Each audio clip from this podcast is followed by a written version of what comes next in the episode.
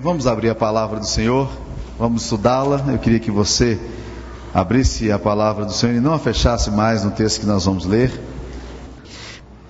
Marcos 8,31 diz assim: Então começou ele a ensinar-lhes que era necessário que o filho do homem sofresse muitas coisas, fosse rejeitado pelos anciãos, pelos principais sacerdotes e pelos escribas fosse morto e que depois de três dias ressuscitasse. Isto ele expunha claramente, mas Pedro, chamando-o à parte, começou a reprová-lo.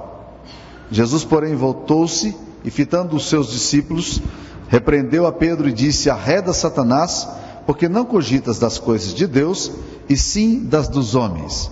Vira sua página aí, nós vamos agora, nós lemos Marcos 8,31, nós vamos ler agora Marcos 9,31 porque ensinava os seus discípulos e lhes dizia: O filho do homem será entregue nas mãos dos homens e o matarão, mas três dias depois da sua morte ressuscitará.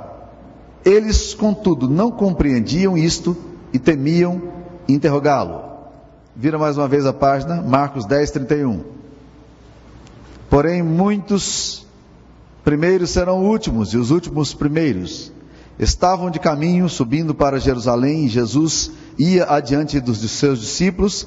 Esses se admiravam e o seguiam, tomados de apreensão. E Jesus, tornando a levar à parte os doze, passou a revelar-lhes as coisas que lhe deviam sobrevir, dizendo: Eis que subimos para Jerusalém, e o filho do homem será entregue aos principais sacerdotes e aos escribas, condená-lo-ão à morte e o entregarão aos gentios, hão de escarnecê-lo cuspir nele, açoitá-lo e matá-lo. Mas depois de três dias ressuscitará. Interessante isso, não? Que Jesus faça questão de frisar uma mesma coisa reiteradas vezes, para que os seus discípulos entendam a essência do seu ministério. E eu fico impressionado, irmãos, porque nos três textos que nós lemos aqui são afirmações similares. E curiosamente é Marcos 8, 31, Marcos 9, 31 e Marcos 10, 32. Jesus está falando de uma mesma coisa. Ele está falando da necessidade da morte dele. Estranha essa afirmação também, que alguém tenha que, que haja necessidade que alguém venha morrer. Jesus está falando da morte dele. E nas três vezes que ele fala, os três, as três declarações dele sobre a morte dele causam profunda estranheza. Se não vejamos, no capítulo 8, versículo 31, quando Jesus fala pela primeira vez da morte dele, a situação se torna tão complexa que Pedro chama-o à parte e diz: Senhor Jesus, o senhor está equivocado em relação ao que o senhor está falando, o senhor não diga mais isso, pare com essa bobagem. E Jesus então tem que dar uma dura em Pedro e dizer: Pedro, você não, não está cogitando das coisas de Deus, mas você está pensando apenas nas coisas do ponto de vista humano. No capítulo 9, versículo 31, quando ele mais uma vez fala da necessidade da morte dele, diz a Bíblia no versículo 32 que os discípulos tiveram duas reações, as duas estranhas.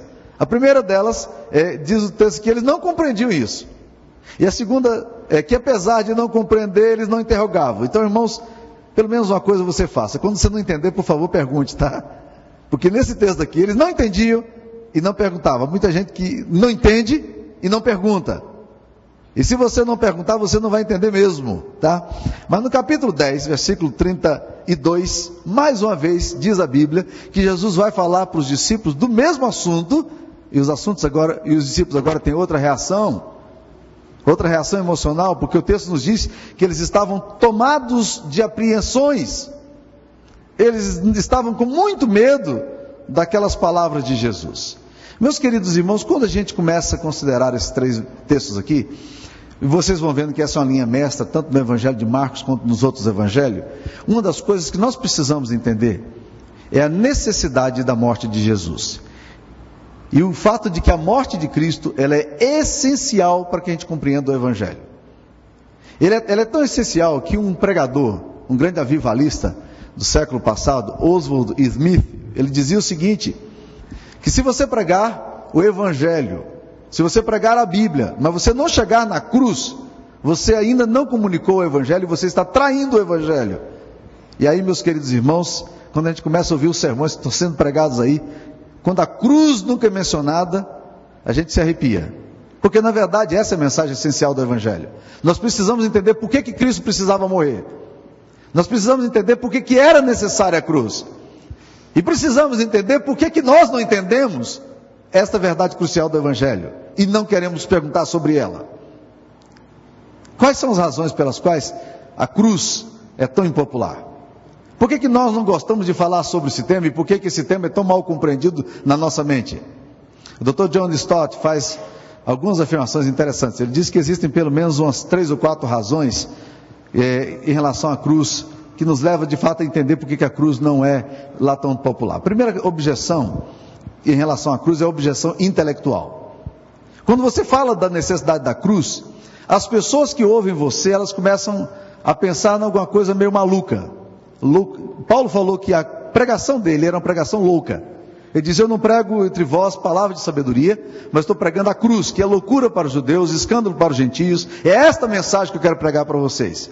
Ele diz: Eu não, quando fui ter convosco, eu não o fiz com palavra de ostentação e sabedoria, porque eu não queria que nada obstaculizasse a compreensão do Evangelho entre aquilo que eu quero falar e a cruz. Eu quero que vocês entendam a cruz. Mas, meus queridos irmãos, quando a gente vai falar da cruz, para pessoas intelectualizadas, a gente tem a mesma reação da cruz quando Paulo falou lá para os intelectuais de Atenas. Em Atos capítulo 17, diz-nos a palavra de Deus que quando Paulo está pregando aos atenienses, eles usam uma expressão interessante, eles ouvem um pouquinho daquilo que Paulo fala sobre a, sobre a cruz, sobre o sacrifício de Jesus, e eles fazem a seguinte pergunta: o que, que quer dizer esse tagarela? A palavra que eles usam lá no original em grego é a palavra da, é, tipo de um papagaio que vai repetindo as coisas não sabe muito bem o que ele está querendo dizer. E eles terminam dizendo: Olha, a respeito desse assunto nós te ouviremos em outra, em outra ocasião. Ou seja, há uma objeção intelectual em relação à cruz, porque a cruz, na verdade, ela é uma loucura nós estamos falando do fato de que dois mil anos atrás, uma pessoa morreu no seu lugar, derramou o seu sangue, e esse sangue derramado lá naquela cruz, ele é eficiente para a sua vida, ele é eficiente para a sua alma, e só esse sangue pode trazer salvação para você. O que eu estou anunciando para vocês aqui é o escândalo da cruz, o que eu estou anunciando para vocês hoje é a loucura da cruz. É essa mesma mensagem que nós estamos falando. Por isso os discípulos não compreendiam. Pedro acha absurdo que Jesus pudesse falar da cruz. Ele repreende Jesus e diz: Senhor, de modo algum isto te acontecerá. E Pedro tem que olhar para, um, para um dos seus melhores amigos e dizer: Você não está entendendo nada do Evangelho, meu querido. As suas cogitações são meramente humanas, mas você não cogita as coisas de Deus. A cruz, ela escandaliza a gente. A cruz, ela ela de fato é um tropeço para nós. E Jesus é, cita muitas vezes o texto do Velho Testamento, em todos os evangelhos ele cita isso, de que a cruz seria pedra de, de ofensa, rocha de escândalo, mas ele afirma: aquele, porém, que nela crê, nele crê, ou em Jesus, não será jamais confundido. Há uma objeção intelectual. As pessoas não querem crer na cruz. As pessoas acham incompreensível, acham inexplicável e acham absurdo que alguém tenha que morrer na cruz por alguém. É o escândalo da cruz, é a pedra de ofensa, é a rocha de tropeço.